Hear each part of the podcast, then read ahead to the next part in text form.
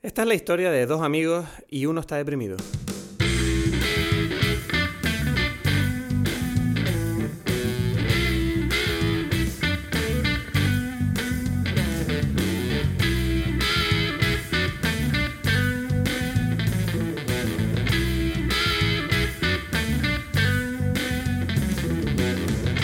Hola a todos, bienvenidos a Dime Pelis, mi nombre es Cristos Gacielo, aquí confinado en Tenerife como siempre, ¿con quién? Conectaremos en un rato con Edgar Aponte que está en Berlín. Hoy vamos a hablar eh, de una película que forma parte de nuestra serie de películas que cumplen 20 años en el año 2020 y se trata de Alta Fidelidad dirigida por eh, Stephen Frears.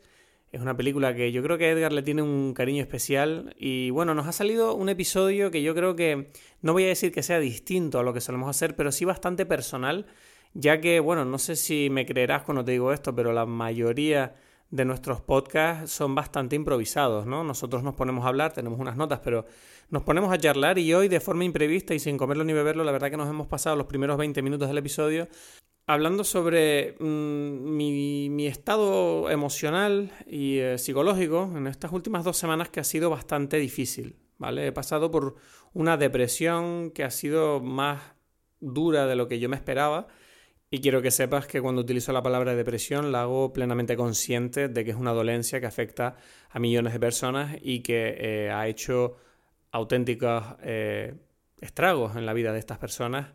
Para algunas de ellas yo tengo la suerte de que, bueno, eh, no estoy bien, ahora mismo ya estoy mucho mejor, pero Simplemente decir que eso, que nos ha quedado un principio de episodio que yo creo que no estaba previsto y al principio pensé en a lo mejor borrarlo, digo, no, esto igual no le interesa a nadie, pero escuchando el episodio me di cuenta de que muchas cosas que yo comentaba de mis problemas personales estaban conectados con algunos de los temas de la película. Sí que es verdad que al final lo he dejado y simplemente era para avisarte de que puede que el principio de este episodio no te parezca habitual, eh, ya que no hablamos tanto de cine ni de películas, ni de cosas de esas, sino de mí y de mis tragedias, que parece que me encanta hablar de mí y es una cosa que me tengo que curar un día a ver si se me pasa. Antes de dar paso al episodio, eh, solamente recordarte que puedes escribirnos por email a dimepelis.com para plantearnos cualquier pregunta o sugerencia.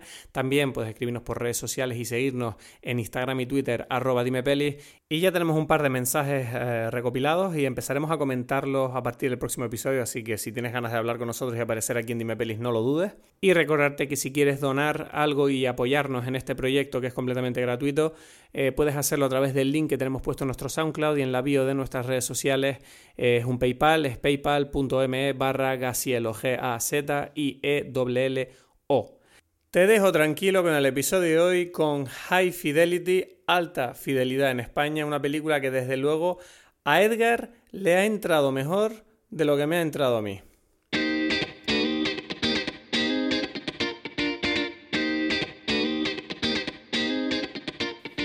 o sea, es solamente eso. No, sí, hoy salí por primera vez a, correr por la mañana. Que el gobierno nos ha dado permiso, ¿no? Y, Necesitas permiso para salir. Imagínate el, mundo en que vives. Esto es como lo tuiteé, ¿no? Que me vino a la cabeza, digo, me estoy levantando a las 8 de la mañana para ir a correr y mi síndrome de Estocolmo está diciendo como, bueno, da las gracias, ¿no? ¿Sabes? No, te, estamos dejando salir hasta las 10. Deberías estar contento. Contentico. Hay hora para salir, señor. Soy un hombre afortunado. Exacto, exacto. ¿Eh? Qué afortunado soy de poder salir entre las 6 de la mañana y las 10 de la mañana de mi casa. y nada. Eh, y esto es de verdad. Esto no es, no es una película, ¿no? Es que lo peor es que no es un chiste, ¿sabes? Como no... Esto es así. Luego la gente se queja de Corea del Norte, de que Kim Jong-un. no, pero bueno, en fin, estamos trabajando para, para que las cosas vayan a mejor y la cosa yo creo que en un mes ya más o menos volveremos a esta nueva normalidad, como la llaman ellos. Eh, no, la verdad que te digo la verdad, eh, salí a correr y como que tú sabes, yo suelo salir a correr y suelo hacer como un circuito, como un, ¿sabes? Corro en círculos en un sitio, ¿no? Y hoy como que me, fui al mismo sitio y empecé a hacer como, hice dos vueltas y dije, llevo tanto sin salir de casa, voy a estar dando vueltas a este puto círculo de mierda. Dije, no, y me fui por la ciudad, ¿sabes? Dije, no, me voy a dar un paseo, voy a ver un poco ¿qué ha pasado? Y, y curiosamente fue como, mira, llevo un mes y medio, casi dos, ¿no? ¿Cuánto llevo? Un mes y medio en casa. Y salí y fue como que yo pensaba que me iba, me iba a emocionar más de salir a la calle, ¿sabes? Una parte de mí era como, bueno, esto es el mismo puto barrio de siempre, no sé, me da... Era como, tampoco, yo, yo creía que lo echaba más de menos, pero tampoco ha sido un, como, oh Dios mío, qué tortura ha sido estar en casa, no, ¿sabes? Era como, bueno, ya corrí y me voy para casa, pues. Okay. No sé, además no ha sido una buena carrera, ¿sabes? Como que llevo tanto tiempo sin hacer deporte, mi cuerpo me dolía todo, mi cuerpo estaba como gritándome como, ya, para, ya, ¿qué haces? Entonces, no sé, no ha sido agradable para nada. Yo me imaginaba como un momento así de endorfina, del aire, el sol, ¿sabes? Y fue como todo lo contrario, fue como, me duele todo, me duelen las rodillas, la espalda mi cuerpo ahí quejándose, no aguanté nada, mi ritmo era horrible, era como... Me he dado cuenta anoche de que creo que llevo un par de semanas arrastrando una depresión y no era consciente de ello, ¿sabes? Pero, eh, ¿cómo no vas a ser consciente si ya incluso lo has dicho en el podcast? Lo dije. Sí, lo has dicho como cada dos o tres capítulos sale como algo así como, uh, creo que no estoy muy bien y tal. Sí, pero una cosa es no estar bien y otra cosa es tener una depresión. ¿Sabes? Porque para mí la depresión ya es un punto en el que incluso cuando no me está pasando nada, estoy realmente mal, no puedo funcionar. Para mí depresión es cuando ya no funciono. Hasta ahora lo que me pasa es que eh, estaba como mal, pero seguía haciendo mis cosas, ¿sabes? Era capaz de hacer vídeos, de trabajar, de ser creativo, eh, de todo, pues. Pero ahora es que ya estoy como en un punto en el que estoy mal, mal de que no estoy bloqueado creativamente, anímicamente, no todo. No puedo estar bien con, mi chica en casa. Estoy como en un momento autodestructivo, ¿sabes? Y ahí es donde yo considero que es otra fase, ¿sabes? Esto ya es, esto es un problema para mí, porque me está afectando a mi trabajo, ¿sabes? Ok. O sea, una cosa es, a mí me da igual si estoy de mal humor un día, mientras yo pueda seguir haciendo mis cosas y seguir cocinando y trabajando. Pero si me dices que soy incapaz de levantarme del sofá o de la cama porque es que no, no, me echo a llorar con la idea de ponerme a trabajar, eso ya para mí es como, mira, esto ya no es, ¿sabes? Es otro nivel, esto ya no, no funciona la cosa aquí. Y, así es como estoy ahora mismo. Anoche lo pasé bastante mal, ¿sabes? Era un... Tuve como un pequeño breakdown. pero por alguna razón, ¿no? ¿Qué, qué es lo que te...? Eh, ¿Cómo te explico? A ver, ¿sabes qué pasa? Que no siento que sea nada nuevo porque en parte yo sé cómo soy ya, ¿sabes? Que si ya me conozco y entonces es como que siento que caigo en ciclos. Eh, o sea, yo, yo tengo como unos ciclos autodestructivos mentales que, a los que siempre caigo a la mínima que, que, no sé, que cometo determinados errores o se dan determinadas situaciones y Ahora mismo, pues, no sé, es como que, me ha afectado. Pues, no, sé si es el confinamiento solo. También es el hecho de que últimamente como que no he perdido mucha... Es que ¿sabes qué pasa, tío? Desde que empecé a ir a terapia hace un año, siento como que he adoptado mucho una mentalidad de aceptar las culpas, ¿no? A mí me... A mí durante muchos años me dijeron que yo era muy presuntuoso, que era muy presumido, muy egoísta. Y claro, yo contra, luché contra eso, pues tratando de cultivar humildad, ¿sabes? Y tratando de ser como más, no sé cómo explicarlo, como más humilde, ¿sabes? Más humilde, más aceptante, eh, tratar de no imponer mi opinión, tratar de aceptar que no lo sé todo. Pero tengo la impresión últimamente de que, claro, he llegado a un punto en el que me he quedado, ¿sabes? Como que he destruido mi autoestima. Mm, he llegado a un punto en el que me he autoconvencido tanto de, no, yo no tengo ni idea, yo solo soy uno más y tal, que es como que no sé, como que no, ya no me valoro a mí mismo bien, ¿sabes? Y siento que soy un imbécil ahora. Y no sé si es que he hecho algo mal, ¿sabes? Como que me pasé, ¿sabes? Como que me traumé con el tema este de que soy un egoísta. Claro. Y ahora es como que no, ahora me miro al espejo y digo, no, es que soy un mierda, ¿sabes? Y no me gusta. A mí me parece curioso que dices eso porque yo nunca te he sentido y por eso desde que te conozco siento que eso es como una historia nueva, eso de, de depresión. Para mí no es algo como tuyo, ¿sabes? Esa no, no, no, no de cuando te conocí y no de por muchos años, ¿no? Y ahora mm, me mencionas estas... ¿Pero te refieres a que tú nunca me has visto de, con, de mal humor o deprimido? No, de mal humor sí, como dices tú, pero no deprimido, ¿sabes? Y es algo que, que, que, que, siento que es como que en el último dos años, no sé, es algo como reciente, que parece que, que, que, está allí. O sea, no, yo siento que, no sé, te pregunto también, porque quizás antes no lo comentabas o no lo entendías o no lo sé, pero para mí es algo como nuevo. Pero ¿sabes qué pasa? Que es que en realidad todo viene del mismo sitio. O sea, la única diferencia es que yo antes exprimía mi frustración o mi, o mi tristeza a través del, de la cólera. ¿Sabes? Tú, tú, conoces mis prontos de mal humor. No sé, en parte es por, no sé, en terapia lo estuvimos hablando y claro, ellos me decían como que, bueno, si es que en tu casa se dedican a gritarse unos a otros cuando hay una discusión, es normal que tú hayas cultivado eso, ¿sabes? Porque lo, lo, mamé de chiquito. Y yo cuando veo a mi padre cómo habla a veces cuando se enfada, pues digo, hostia puta, ese soy yo, ¿sabes?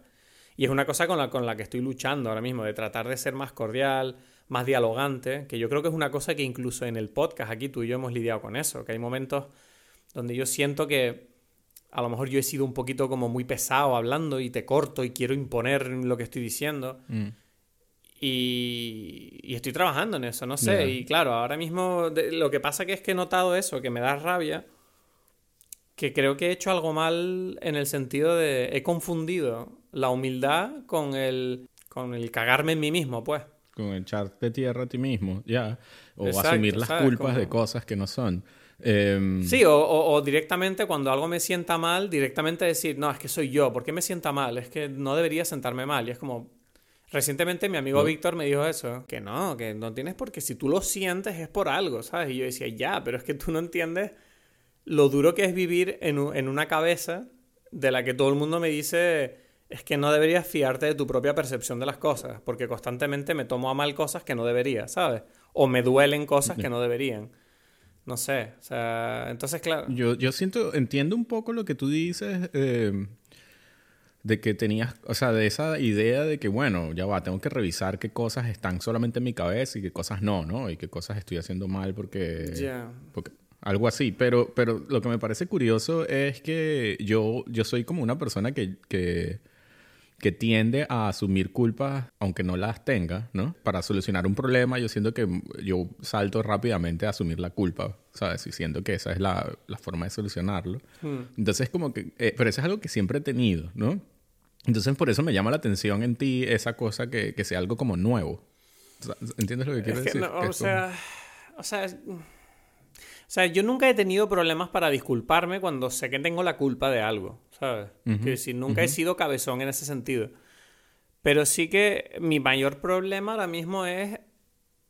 No sé, yo, hay, un, hay un motivo por el cual yo constantemente siento que no me siento arropado, me siento solo.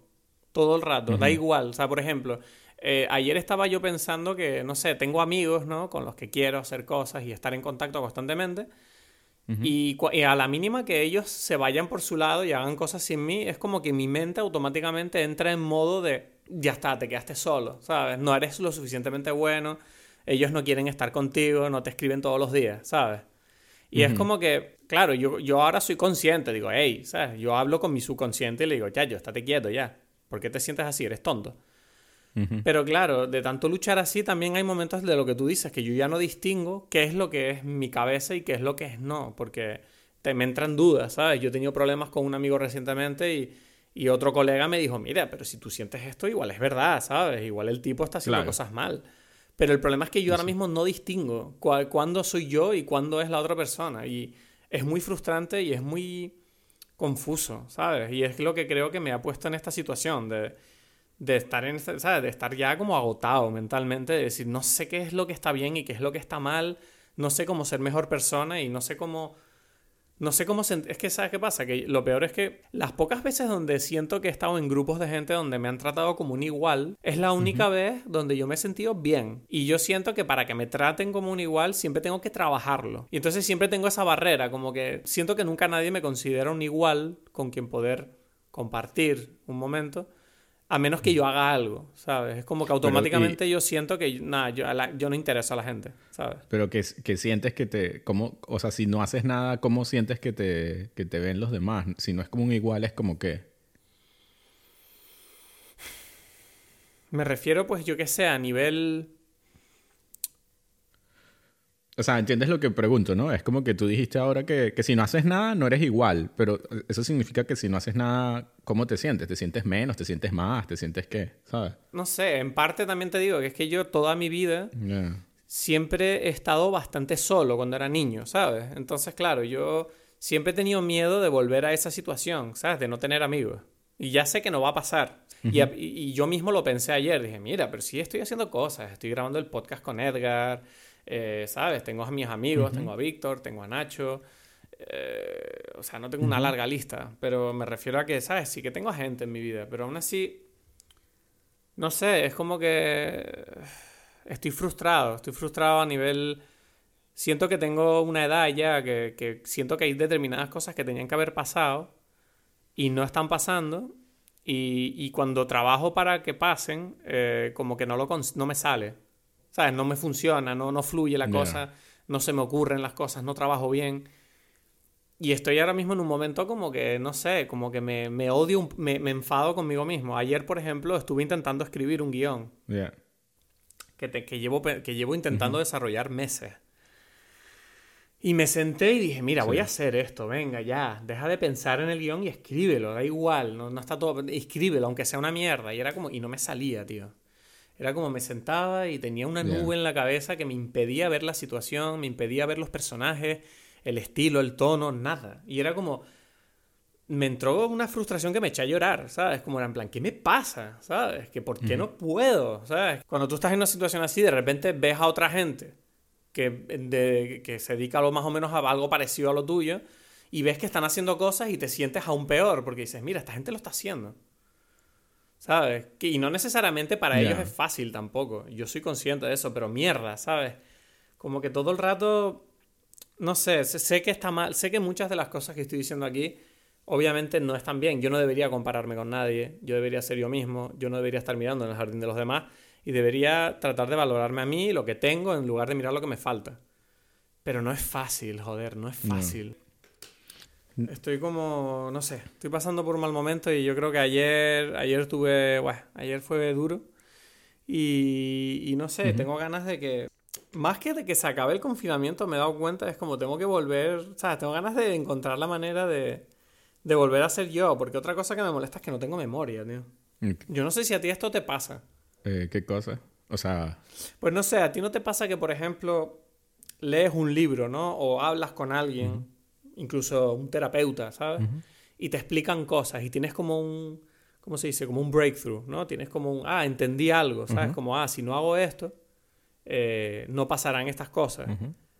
Y es como, pero, y, no sé por qué, pero es como yo he leído un montón de libros, he leído un montón de cosas y siento que las cosas no se quedan conmigo. ¿Sabes? Como que, o sea, yo ahora mismo sé que si voy a terapia y cuento lo que me está pasando, vamos a volver a hablar de lo mismo. Es como, pero si esto ya lo hablé, ¿por qué cojones no se me queda en la cabeza?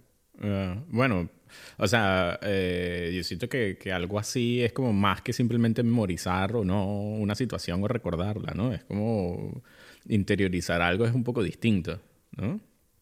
Eh, creo, o sea, así más o menos en general. O sea, yo, yo recuerdo muchas cosas, pero eso no, no, no me cambia, eh, o sea, lo que aprendo o no, especialmente en forma de actuar o no, ¿sabes? Es como que hay cosas que, que, que, yo me doy cuenta de que cometí el error, ¿no? Y después ese error lo vuelvo a cometer, ¿no?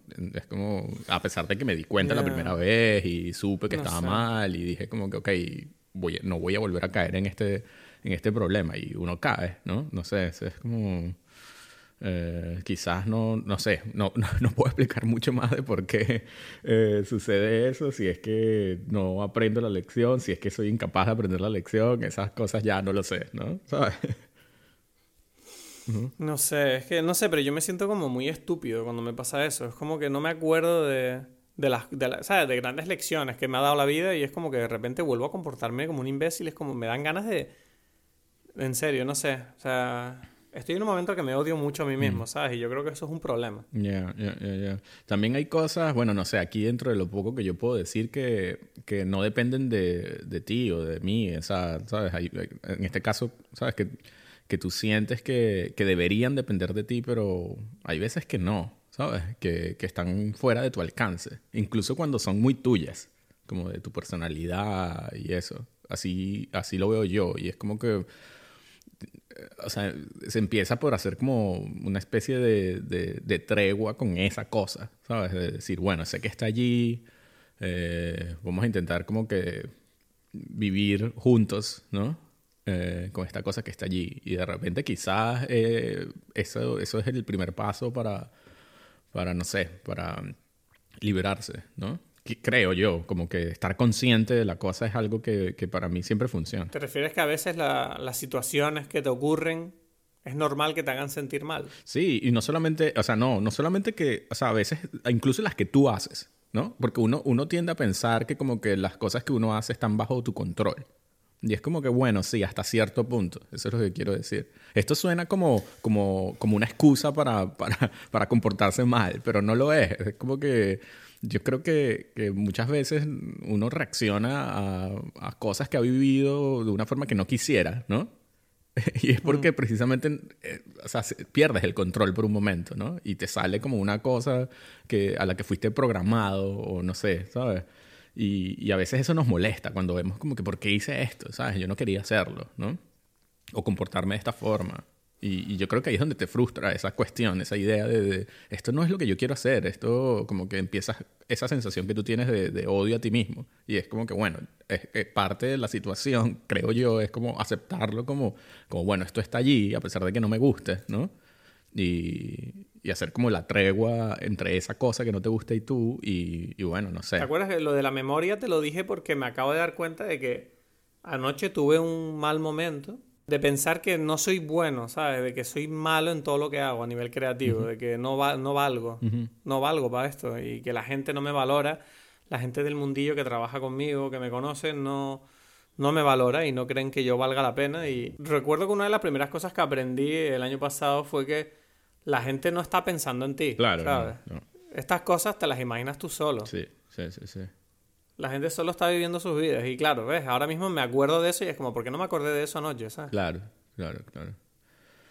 Eh, sí, bueno, porque toca como que salirse de su propia cabeza, ¿no? Eh, o sea, uno tiene su idea, su mundo, su forma de pensar, su lógica, ¿no? Y, y eso viene desde, desde que uno es pequeño y de repente te das cuenta que a veces esa cosa está un poco falla, ¿no? Y, y ahí está, ¿no? No sé, es algo que, que, que estamos luchando eh, por, no sé, por nuestras vidas por mucho tiempo, ¿no? Y, no sé, curiosamente tiene que ver un poco con la película esto. Sí, además lo estaba pensando. Digo, es que viendo la película tengo que confesar que me reconocí un poco en el prota, ¿no? Porque era como que este tipo está intentando averiguar por qué las cosas le van mal, ¿no? Sí, sí, exacto. En cierta manera. Bueno, high fidelity, pues. Eso es como, así suena al final, ¿no? High Fidelity, pues. De momento vamos a hablar hoy de la, de la película de la semana que es Alta Fidelidad, High Fidelity. Es una película que cumple, esta forma parte de la serie de películas que cumplen 20 años en 2020, ¿no, Edgar? Exactamente, sí, sí. Y bueno, es una película dirigida por Stephen Frears, del año 2000, obviamente, y eh, protagonizada por John Cusack, Jack Black, además que está súper joven en esta película. Eh, sale también Lisa Bonet, Tim Robbins, eh, bueno, sale gente, ¿no? y bueno, esto es una película que yo no la había visto. Yo no sé, tú, tú sí, ¿no? Tú, para ti, ¿tú la habías visto hace tiempo? Yo la había visto, sí, pero no sé cuándo. Siento que no la vi. O sea, no la vi en su momento, la vi un, po- un poco después. No recuerdo bien, ¿sabes? Eh, ya la había visto, no- pero no sé en qué momento. No, yo no, yo no la había visto. Eh, había oído hablar mucho de ella y la verdad es que eh, ha sido una experiencia extraña esta película. No sé, es como una película que yo siento que es una película que no sabía, no sabría clasificarla no, y no sabía lo que iba a ir y cuando terminé de verla no, no sé lo que vi, no lo entendí bien. Quizás también era como un momento difícil porque cuando la viste ayer, cuando estabas antes o después Sí, de tu, la vi ayer. de tu No, la vi en medio de mi depresión. Ya, yo creo que es como, bueno, una película difícil en ese momento, ¿no? Eh, no lo sé. Bueno, ¿te parece que haga la sinopsis antes de entrar en materia? Que no, que, que dijimos que íbamos a escribirla y no la escribí. No, da igual, da igual. No hace falta escribirla. Yo no creo que a la gente le importe tanto que la escribamos. No, yo sé que no, pero bueno, pero es que para, para tener algo de calidad allí, ¿sabes? Rob Gordon tiene en Chicago una tienda de discos de vinilo que está a punto de quebrar. Comparte su afición por el vinilo con sus dos empleados, Dick y Barry. En la tienda, los tres reflexionan y discuten sobre la música que aman, pero Rob tiene otro problema. Quiere volver con su exnovia Laura, que está saliendo con otro chico.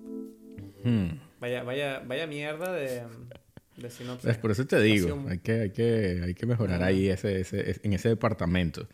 Pero bueno, lo que es raro de esta, de esta sinopsis es que pone allí como que él quiere volver con ella. Y eso así no comienza. Sí quiere.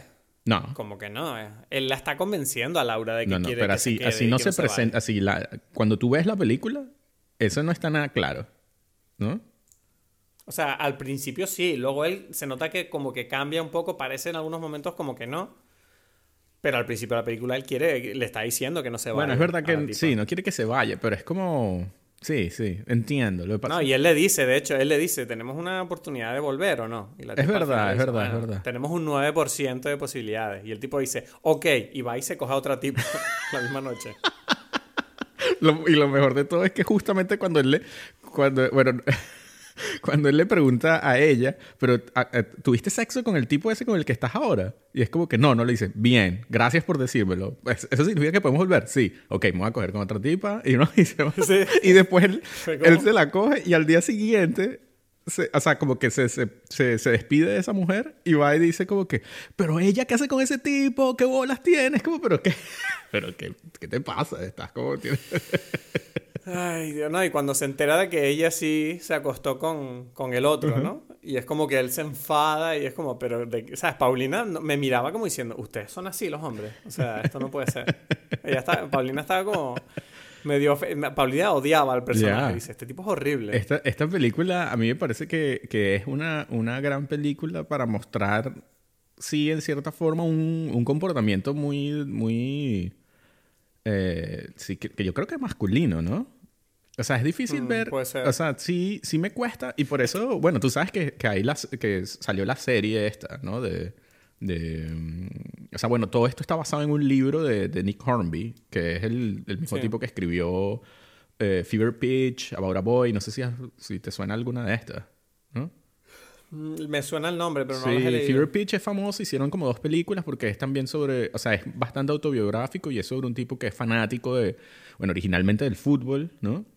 De, creo que el Liverpool, no sé, creo. Y, y entonces, eh, ¿sabes? Es, es un poco parecido a esto de personas que están como metidos en una, en una cultura y eso es lo más importante, ¿no? En este caso como que la música y, pop, ¿no? Y esto, ellos, o sea, este, este, este, este autor de alguna forma tiene en, su obra esta personalidad de, de hombre, en cierta forma moderno, que anda metido en, en- un mundo, ¿no? Y, y ese mundo como que, que construye, lo define, ¿no? ¿Sabes a lo que, sabes? Como que este tipo siente, y lo dicen en algún momento de, de la película, y es una, una frase que yo siento que es importante, es esto de que uno es lo que, lo que te... O sea, algo así en inglés, el, el- la traducción viene siendo algo como uno es lo que le gusta, no, no como es, ¿no? ¿Sabes? El- ellos lo dicen en algún momento.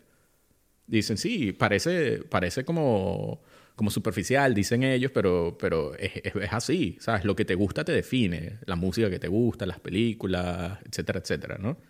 Sí.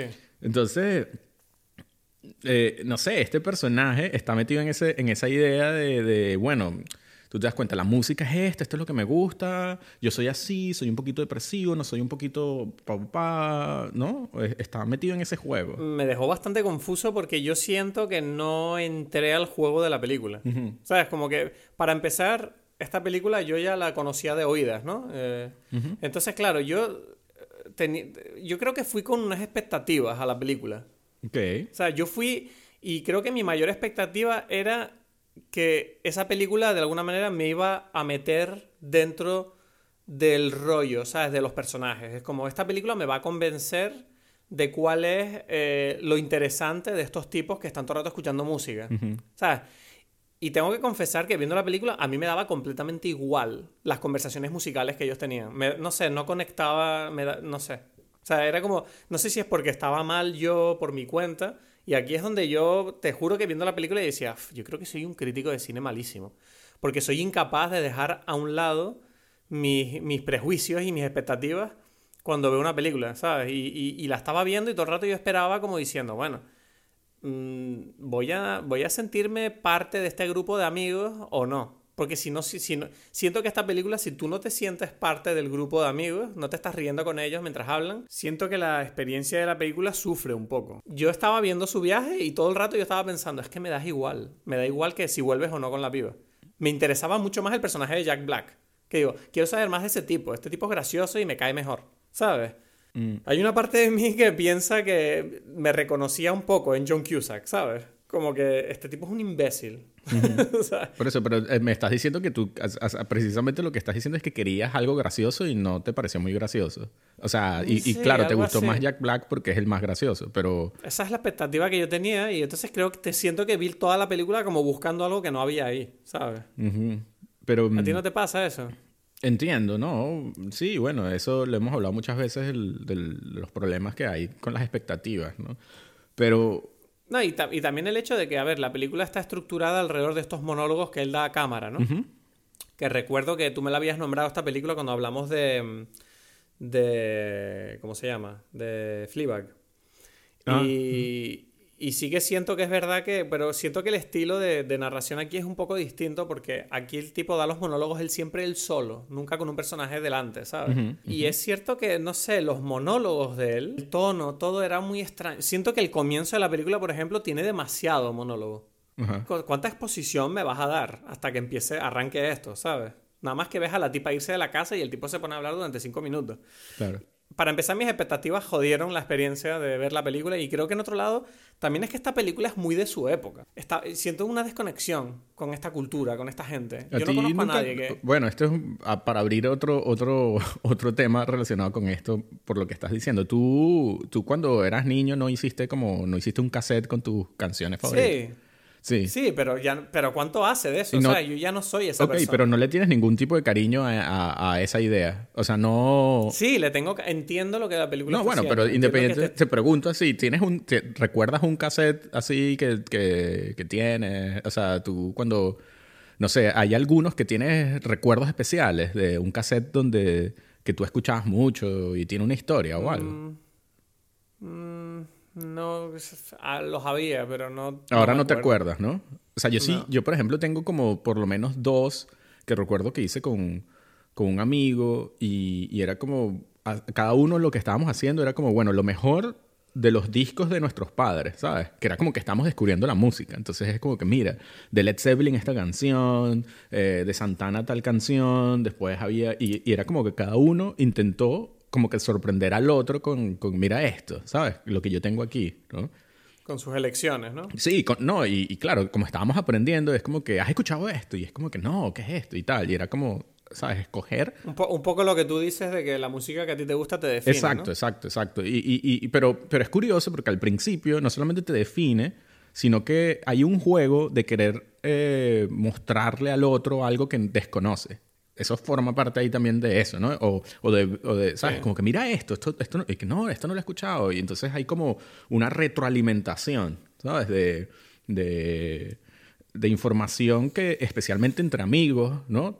Te, te, te, te, une y te crea como ese vínculo de, no solamente esto nos define, sino que nos une, ¿no? Sí, yo siento que eso a mí me pasa cuando hablo de cine con la gente, ¿no? Ya, ya, ya, exacto, ¿no? Hay como, hay como cosas que, que me llaman la atención porque yo sí creo que esta película, mm, o sea, por esa emoción que tú dices que tiene un componente distinto, pero hay algo parecido, que es esa versión, ah, eh, no sé, yo siento que ahora tendemos a, a, a, a disminuir todo a las listas, ¿sabes? A estas cosas. Nosotros estamos haciendo este podcast precisamente es como para mostrar esto, que, es lo que nos gusta a nosotros y hablar un poco de, de, a través de nuestro gusto por películas, informar qué somos, ¿no? Y esto es algo que, que, que, yo siento que cada vez es, es más...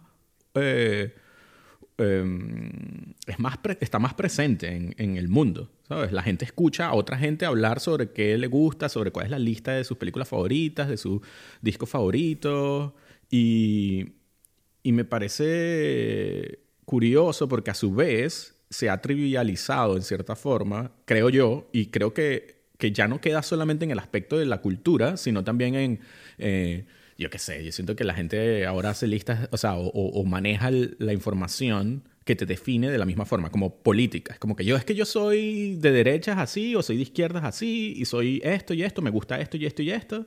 Como si fuese, me gusta esta canción, me gusta este equipo de fútbol, ¿no? Todo es muy... Ok, pero, pero volvamos a la película. esto en la película informa, informa sobre cómo los personajes eh, tratan de comunicarse a través de sus gustos musicales, ¿no? Y de crear esta cultura de, de juzgar a la gente. Sí, porque, porque, la, no, porque la película empieza con él juzgando sus cinco rupturas sentimentales. Sí. Entonces es como que él está equiparando estas dos cosas que en principio no deberían ser tan equiparables. ¿Entiendes lo que quiero decir? Me parece curioso eso, ¿no? Ya, no sé, es que además lo curioso de la película es que desde el principio yo notaba que el... que ¿Cómo se llama? Rob... Eh, desde el principio Rob yo veía que es como, bueno, tú obviamente este tipo no tiene la razón en muchas de las cosas que está haciendo, ¿sabes? Él te las cuenta como, no sé, a mí yo siento que eso, por ejemplo, sí que... Eh, siento que la película te, te enseña las cartas como muy pronto, ¿no? Porque me habría gustado más que desde el punto de vista de Rob, lo que él contara pareciera verdad. Yo y luego se descubre que no lo es. pero en realidad, desde el principio de la película, tú sabes que el tipo es un imbécil, porque cuando tú ves que en, la primera novia que dice que super ruptura, es como, bueno, él se vino arriba claramente, son niños. La segunda es como él rompió con ella porque no le dejaba tocarle las tetas. Y es como que tú estás viendo que, bueno, este tipo está preguntándole directamente a mí como espectador cuál es el problema y es como, bueno, yo ya tengo la respuesta aquí y estoy esperando que tú la descubras. Yo creo que tú, que te pasa también que la viste un poco un poco ya tarde en, su momento. la vi muy quemado, yo creo. No, porque, claro, porque en realidad esta película tiene una conexión con, con Garden State, ¿no? Es como muy parecida. En, en, en, ¿En qué sentido?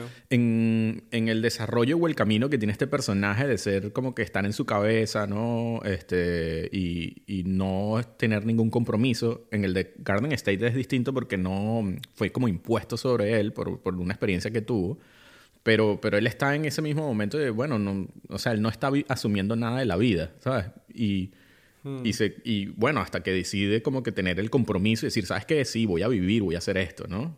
Y este le pasa algo parecido. Él está como viviendo en su, en su mundo, que, que está informado por, por la música y la cultura pop, pero eso hace que esos ideales que él le estaba sacando de la música los está aplicando a, sí, es que no me quisieron, porque claro, las mujeres, o sea, cada, cada mujer, cada rompimiento tiene una, una, historia ahí, o sea, cada ruptura tiene una, una, una, ¿cómo se llama? Es como un estigma, un dogma de algo que en realidad no era la realidad, ¿no? Una idea que no, o sea, es como que, mira, este, o sea, cuando eres niño, ¿sabes? La primera fue como X, fueron unos besos que no significaron nada, aunque para ti sí fueron. Y, y, ya, él como que no, él, su camino es ir aprendiendo cómo no, nada de esas cosas que él está, que tenía en su cabeza fueron real, ¿no? Ya. Entonces... No sé, realmente esta película yo siento que la vi en un mal momento. Porque yo era como que este tipo... Yo ya pasé por ese aprendizaje, ¿sabes? Y yo estaba como medio medio como, ¿sabes? Como en plan, ya en la lección de la película era como, era como, no sé, era como para mí, e, este viaje no me interesaba, era como, yo ya pasé por esta mierda, ¿sabes? Mi cabeza me estaba diciendo como, sí, este viaje es como, venga ya, pavila, chico, esta tipa es buena, ¿sabes? ¿Qué estás haciendo? Me parece curioso que, que, que dices que que no estabas como en el ambiente de la película y la película no te, no te metió, ¿sabes? Como que no te podía eh, entrar en el mundo que te estaba ofreciendo la película. Eh, pero, pero a, su, a la vez dices que te sientes un poco como que quizás una conexión con ese personaje principal, de que quizás se parece mucho a ti. Sí, o sea, reconozco lo peor de mí en ese personaje. Esa forma de vivir dentro de su cabeza y de interpretar todo lo que le ocurre en sus relaciones desde su punto de vista y su propia experiencia, sin empatizar con las chicas con las que está, es una actitud que a mí se me ha criticado durante muchos años. Y claro, por eso yo siento que claro, vi la película en un momento en el que yo estaba de bajón y, eso me causó rechazo, yo creo, a lo mejor, inconscientemente, ¿sabes? Como que era como, no necesito esta historia ahora, ¿sabes? No... Y también te digo una cosa, también siento que esta es una película que se disfruta más si la ves con el grupo de gente adecuada, o a lo mejor en el cine. Eh. Porque viéndola en casa, no sé, yo tengo claro que la peli no produjo el efecto en mí que pretendía, ¿sabes? No lo, O sea, no lo, no lo sé. O sea, ¿No? No. no necesariamente. Yo siento que esta es como una película así y... Por eso te digo, se me parece a, Garden State, ¿no? Pero, pero curiosamente yo siento que esta película, por, por, o sea, tiene mucho más consciente el hecho de que este personaje mm, tiene sus problemas, eh, ¿sabes? Como que tiene este problema y, y, parece como que ofrecer también una cierta solución, ¿no? A pesar de que no estoy mm. muy convencido de que, de que, de que al final él o sea, él en efecto sea capaz de llevar este compromiso bien, ¿no? Eso te iba a decir, la resolución me pareció que era como muy de repente, ¿sabes? Como, ah, se le encendió la bombilla al tipo, le dice algo romántico en una cafetería y todo está bien. Y es como, yeah, qué fácil, ¿no? No sé si, o sea, yo no lo veo, es que no, es que es difícil. O sea, para mí, para, para ti, ¿cuál es el motor de su cambio? Porque a mí no me quedó claro. Quiero decir, él va a ver a Catherine Zeta-Jones, a Charlie, y tiene esta, como sabes, está como este golpe, ¿no? De que se da cuenta de que, bueno, es que me ha dicho que yo no valía para ella. Y como que de repente él como que, eh, para él es como un golpe de humildad.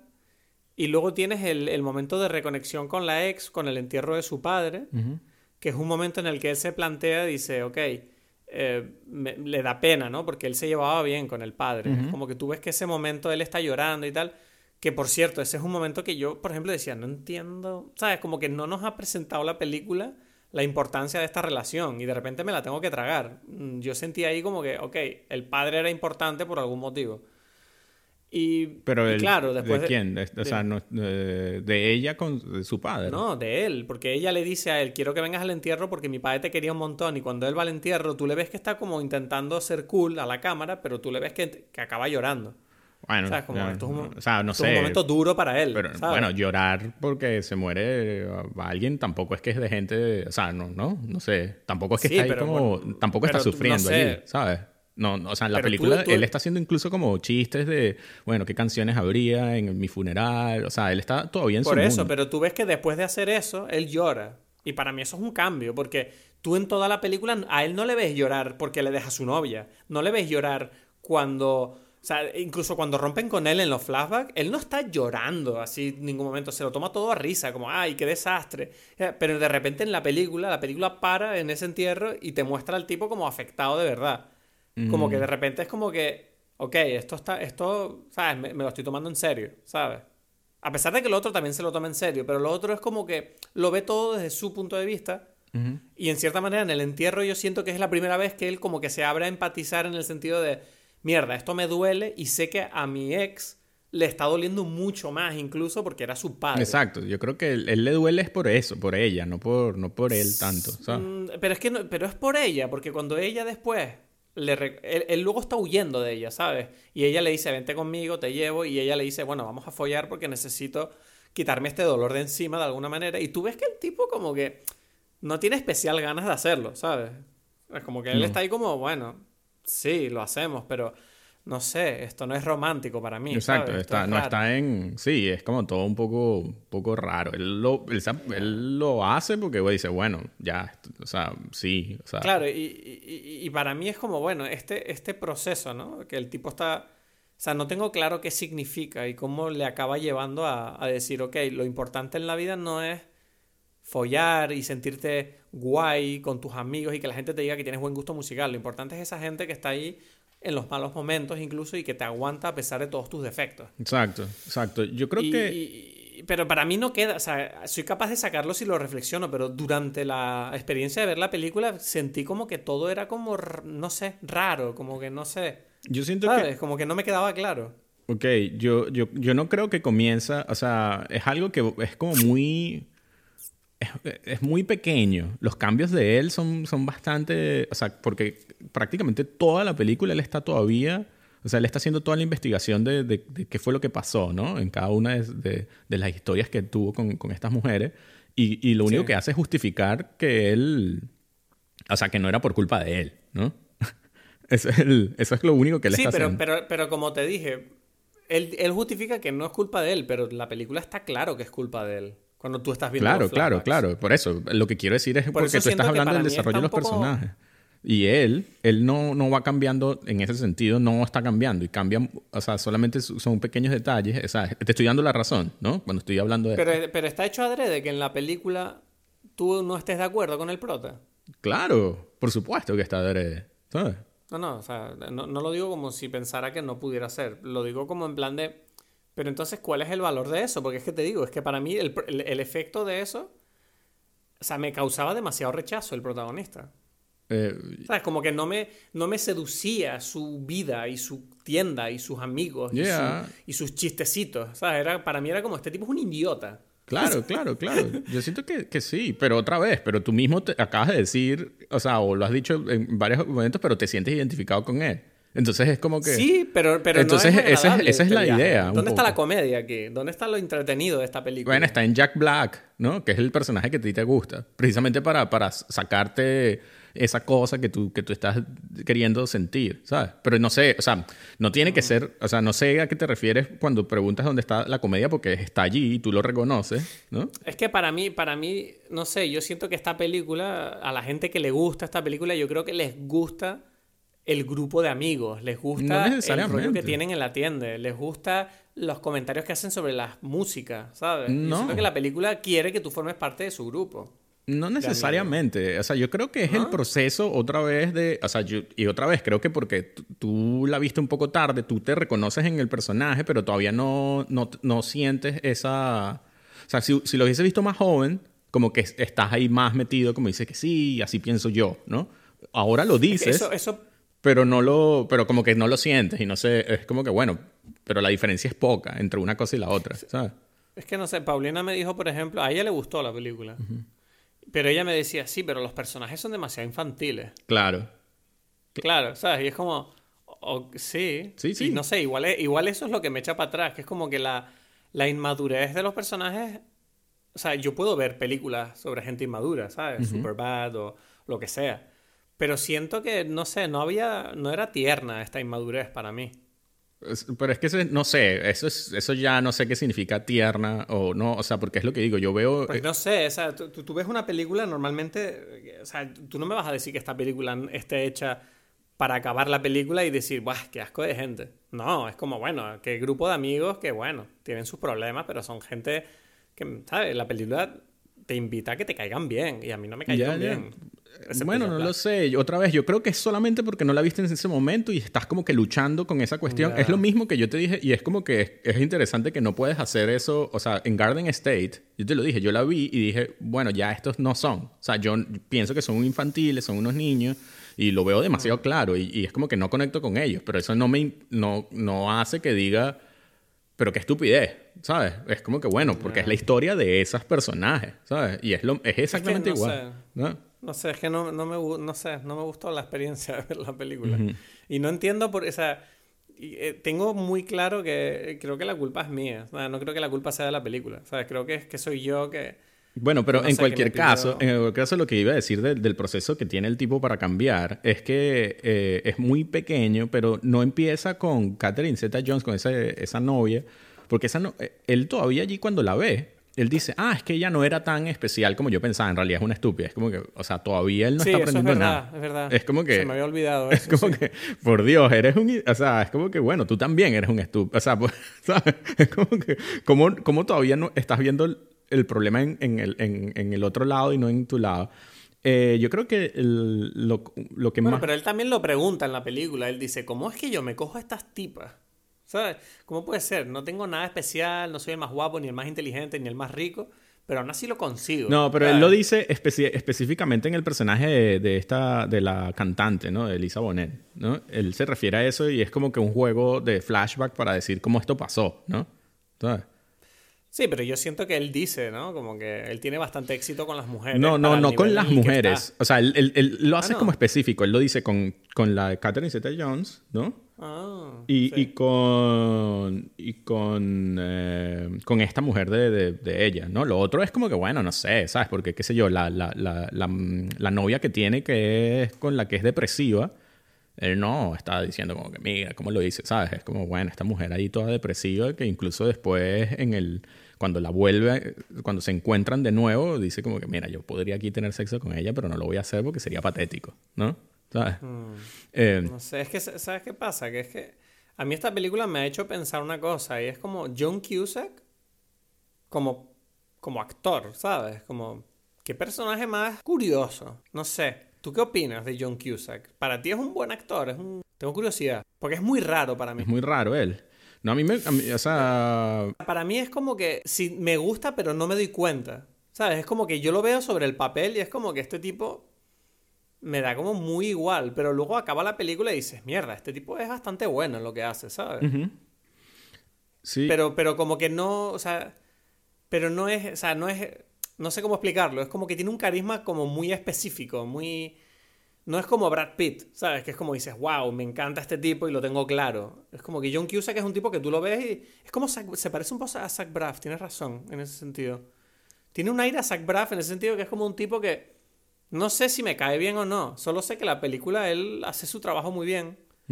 Pero como, como John Cusack, como, o sea, como elemento, ¿no? Como, como esta persona, personalidad de Hollywood, o sea, ¿tú qué opinas de su carrera de como actor? O sea, porque yo no lo defino a este hombre. Bueno, él ha hecho como estos personajes, precisamente el personaje High Fidelity es como su... Es, es como el personaje que él se ha especializado, ¿no? Porque, o sea, este es como que una continuación de Say Anything, ¿sabes? La película de Cameron Crowe, que es en el... En el, en el colegio, él se enamora de esta mujer y es como una clásica comedia adolescente, romántica, ¿no? ¿Esa, ¿La has visto? Mm, Ni puta idea. Bueno, es este mismo personaje de, de alguien que no es, o sea, es un, porque es como un tipo normal, ¿no? No es el, no es el, el más deportista, siempre es un poquito como pensativo, así, ¿sabes? Como, como que bueno, ¿sabes? O sea, es gracioso porque en la película, en, en esta película también él está, su personaje se supone que no es tan estúpido, él piensa sobre sí mismo, ¿sabes? Tiene sentimientos, él piensa sobre sus relaciones con su pareja, ¿no? ¿Sabes? Todo eso es como que en principio mejor a otras versiones de, de un personaje que en realidad, ¿sabes? Como que, ah, yo me las cojo ya, ¿sabes? No. Se supone que él, él quiere algo bueno, pero en realidad es como que sí tiene las mismas ideas estúpidas que otro personaje más cliché, ¿sabes? Y, y, y bueno, ese es el personaje que él en general tiene, como una cosa como que del, del común, ¿no? Con algo de inteligencia, ¿no? Pareciera, ¿sabes? Siempre son como esos personajes de, ¿sabes? Yo he pensado estas cosas, leo un poco, tengo, escucho música, eh, soy sensible, ¿no? Pero, pero normal, ¿no? No es, no es ningún, no es ninguna superestrella, ¿sabes?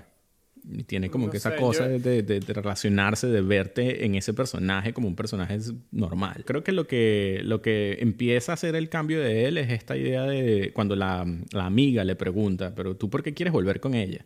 Hmm. Y es como que eso lo, lo obliga a él a sacarse de- de- del, del círculo en el que él- está metido de, de por qué no me pasa, ¿sabes? Como, como totalmente egocéntrico, ¿no? Y, y no solamente egocéntrico, sino como... ¿Sabes? Como que las cosas le pasan a él, pero, pero como si él no tiene nada que ver en eso, ¿sabes? Es que para mí también está el tema de que tú ves que durante toda la película él como que ningunea a Jack Black y su grupo, ¿sabes? Y su banda. Y supuestamente como que al final eh, Jack Black eh, demuestra como, no, eh, somos buenos, ¿sabes? ¿Y cuál es la... lec- O sea, no sé, es como, ah, eres un imbécil, Rob. No te diste cuenta de lo que tenías delante, que este tipo también tiene mucho talento, no solo estos skaters loquitos que tienes enfrente de tu tienda. Ya, no, yo siento que no. En el caso de Jack Black es porque Jack Black no, ¿sabes? Como que es un... ¿Cómo se dice? Es como difícil saber qué es lo que él es, ¿sabes? Yo, nadie tendría confianza en ese tipo, ¿no? Normal. O sea, y yo siento que no hay nada raro en, ese, en esa idea. Él... No, es solamente un chiste entonces. No, Bueno, no tampoco es que no lo, o sea, no es que lo ningunea, es que simplemente que, mira, no lo sé, este tipo es un loco, ¿sabes? Yo no, no, no, quiero, no confío, o sea, él está ahí, o sea, él, él tiene las dudas porque al final cuando van a hacer el concierto, él, claro, él tiene miedo de, de que eso eh, sea algo, un éxito, él no, se, no tiene seguridad en sí mismo, él cree que, que todo esto es una mierda, que, que no tiene ningún sentido lo que él, eh, o sea, que él no va a hacer nada especial, ¿no? Entonces, claro, no- este hombre no le da mucha seguridad, ¿no? O sea, precisamente es por eso, pero no porque, no porque lo ningunee, ¿no? Lo mismo que, o sea, los, los, los tipos que hacen el disco, él los escoge porque él siente que son buenos, pero él igual después dice como, no, no quiero que, ¿sabes? No, no vengan y tal, no presenten el disco, porque es que él tiene su inseguridad que él, de triunfar y de cambiar, ¿sabes? Y, y, hacer algo. Sí, el miedo al éxito, ¿no? Sí, exacto, exacto. El miedo al éxito que, que va junto con la idea con la pareja, ¿no? Porque, porque pareciera que él está enamorado de la idea de que me dejen, de que ninguna mujer, ¿sabes? Por las distintas razones. Sí, como que no es su culpa, es que ellas le dejan porque son, no saben, no le entienden. Es como, exacto, es como la idea romántica de, es que sí, voy a terminar solo, ¿no? Como de las canciones, ¿sabes? Es, eso, es como que al principio él dice algo así, como que, que, que él escucha música triste porque está deprimido o está deprimido porque escucha música triste, ¿sabes? Y es un poco ese juego, es como que un, sí, que, ¿sabes? Como que es que yo quiero sentirme así, como que esa melancolía, esa, esa cosa es mi estilo, ¿no? Ese es lo que me define a mí. Y, y, es como que, ay, pero no, entonces de repente se da la oportunidad de que, bueno, ya, puedes ser feliz con esta mujer y tener un trabajo donde, donde todo funciona, es como, eh, por eso tienen la conversación eh, de, cuáles son sus trabajos soñados, algo así, ¿no? Y claro, son puros trabajos que son imposibles, no lo va a hacer. Es como que no, no es no ser crítico de, de música, sino crítico de, de, la revista Rolling Stone en los años 60. Es como que, bueno, ya, no, o sea, no lo puede ser, ¿no? Y es como que no puede, o sea, es como que todos los, los trabajos que él dice son cosas que, ok, son imposibles, imposibles, o sea, de verdad, no porque, bueno, tienes que esforzarte. Y, y es eso, porque él no, no quiere, o sea, no termina de hacer como que, bueno, ya, ten éxito con lo que eres, ¿no? Con, ¿Te gusta tener una, una tienda de discos? Y bueno, sí, entonces, bueno, ese es un trabajo de ensueño, entonces hazlo, ¿no? Entonces... Ay, no sé, no sé. Es que esta película, este podcast, no solo esta película, este podcast ha sido intenso para mí. y esta película creo que se ha comido eh, injustamente eh, mi intensidad. ¿Sabes? Como... Creo que le he castigado a la película, pero bueno, es lo que hay también, forma parte de la experiencia de ver cine, ¿no? Que tú vas con tu bagaje y a veces ese bagaje aporta y otras veces recorta. Sí, sí, sí. Este, no sé, yo, si, si, quieres que te diga cosas que no sé bien de la película, es eso como decíamos, de que yo no sé si, si al final este personaje eh, logra una redención y si en efecto va a ser mejor persona. Yo creo que lo va a intentar, ¿no? Ese es el, el principio. quizás es esa es, la cosa también. Eh, es que, ¿sabes qué pasa? Eso, eso, eso te iba a decir que una parte de mí al final no sintió ninguna emoción bonita, porque yo no estaba nada convencido con la resolución, ¿sabes? Yo era como ¿Ustedes, se supone que ustedes creen que van a ser felices? Porque yo creo que este tipo en una semana igual se coge una tipa o algo. sí, eso yo creo que, que no está... Yo estoy de acuerdo, pero creo que, que, forma parte también de la idea de la película, que es como que, bueno, él lo va a intentar. Esto es lo, lo mejor que puede él ofrecer. Bueno, es, el granito de arena que, te, que tienes que poner como persona. como mínimo intenta, lo que lo consigas, ya veremos. Exacto. Es un poco, y creo que es un poco lo que hablamos al, principio, en la introducción, que yo te decía a ti, que es como que, bueno, por lo menos reconocer que tienes un problema ya es un paso. O sea, y no solo reconocerlo, sino como que, bueno, ya veo dónde está el problema, porque él lo dice en esa conversación y claro, al, expresarlo tan claro, te dices, bueno, esto es un paso hacia adelante, que es eso de, que ya es que yo siempre vivo en esa idea de que de, maravillosa, romántica, fantasiosa, de, bueno, estas mujeres son especiales y todo eso es solamente esa idea, pero no es la realidad, ¿no? Entonces, bueno, tengo que aceptar vivir en esta realidad. Entonces, al, al ver eso, ya es un paso. Ahora, si en efecto logra algo al respecto, no, bueno, está por verse, ¿no? Es como mm. la gran pregunta de, para mí también del final de la película. Este tipo ahora, ¿no? 20 años después, que eh, siguen con ella, tienen la tienda de discos, tienen una productora donde vende, ¿sabes? Como que em, artistas nuevos o, o, nada, terminó con ella y, ¿sabes? No sé, ¿no? Exnovias, pues. Exnovia. Exnovias, pues. Hay que pensar poco en ella. Hay que pensar poco en ella. no sé, no sé si es eso. Yo creo que es insana. O sea, también te digo que es que yo creo que es súper insana esa mentalidad de pensar en las exnovias, ¿sabes? Quiero decir, si, si tú. Eh, ese, no sé, hay que, si cortas un lazo, córtalo. Ya, no, no tires, o sea, me gustó mucho esa escena en la que es como que esta, la tipa Catherine Zeta-Jones, Charlie, le dice, eh, ¿qué estás pasando por ese momentito? ¿Qué les pasa a los hombres que tienen ese momentito de volver a hablar con las exnovias para saber cómo estamos y qué pasó, ¿sabes? Estás teniendo esa, y, y yo sentí como, mierda, eso es verdad.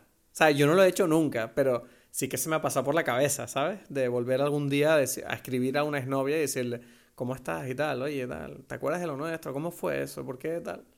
Y es como, no, me alegro de nunca haberlo hecho, ¿sabes? Pero es como, ahora creo que es una estupidez, ¿sabes? Como, mira, está muy claro lo que pasó. Hmm. ¿Qué te Aquí que yo recuerdo que yo tú, tú me diste una lección sobre este tema, además. ¿Sí? Sí, creo que no fuiste tú el que me dijo una vez Creo que una vez te pregunté en plan, ¿no? Que, que yo quería hablar a lo mejor con mi exnovia, la primera que tú conociste. y, y, como que tú me dijiste, pero a ver, yo quería escribirle por un motivo, no me acuerdo cuál. Y tú me dijiste a mí, pero tú quieres ser amigo de esta persona. ¿Tú quieres ser su amigo o solamente quieres hablar aquí para saber qué es de ella? Y yo te dije, no lo sé. Y tú dices, bueno, si no quieres ser su amigo, entonces no la escribas. Es una estupidez. O sea, no tiene sentido. O sea, lo único que tú quieres aquí es cotilleo.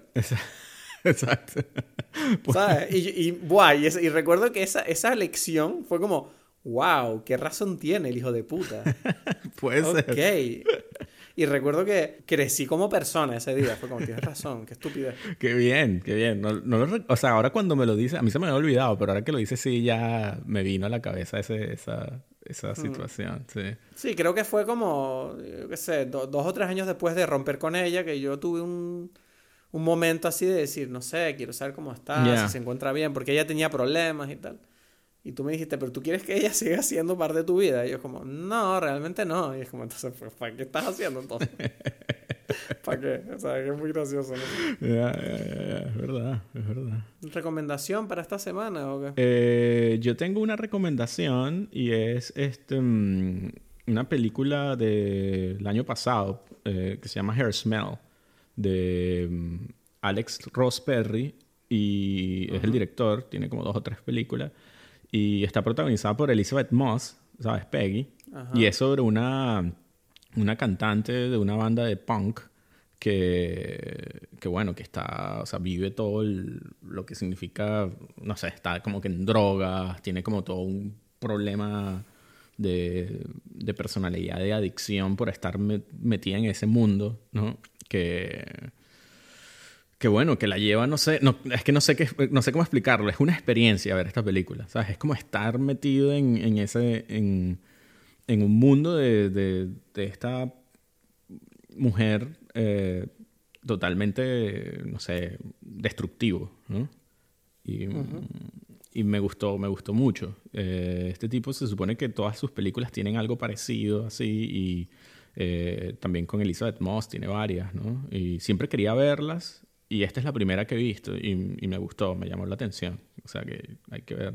Mi recomendación de esta semana eh, no es una recomendación nueva, pero es para avisar a la gente que nos escucha que vean Los Sopranos, porque vamos a anunciarlo aquí y ahora de que vamos a hacer unos episodios especiales paralelos a las películas que hablamos cada semana, en los que vamos a repasar todas las temporadas de Los Sopranos en seis episodios especiales y estamos ahora mismo preparándolos y, espero que la gente que haya visto la serie, bueno, refresquense porque yo lo estoy haciendo y la verdad que está siendo una gozada.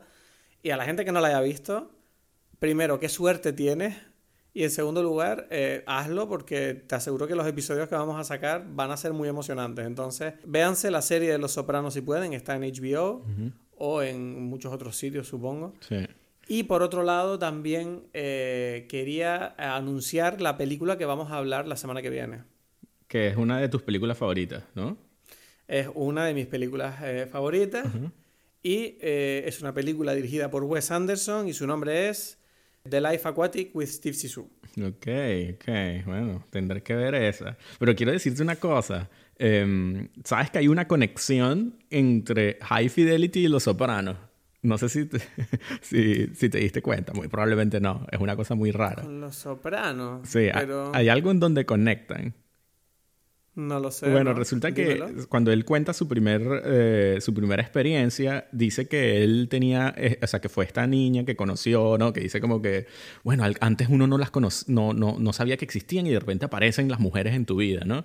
Y entonces Sí. dice que esa primera vez era entre, eh, o sea, eh, fueron tres tardes, ¿no? Dos horas cada tarde entre el, Sí. el colegio y ver The Rockford Files que es la serie que él veía, ¿no? Y eh, bueno, que ya de por sí entra como en este mundo de, de, de- de por qué te importan tanto estas cosas.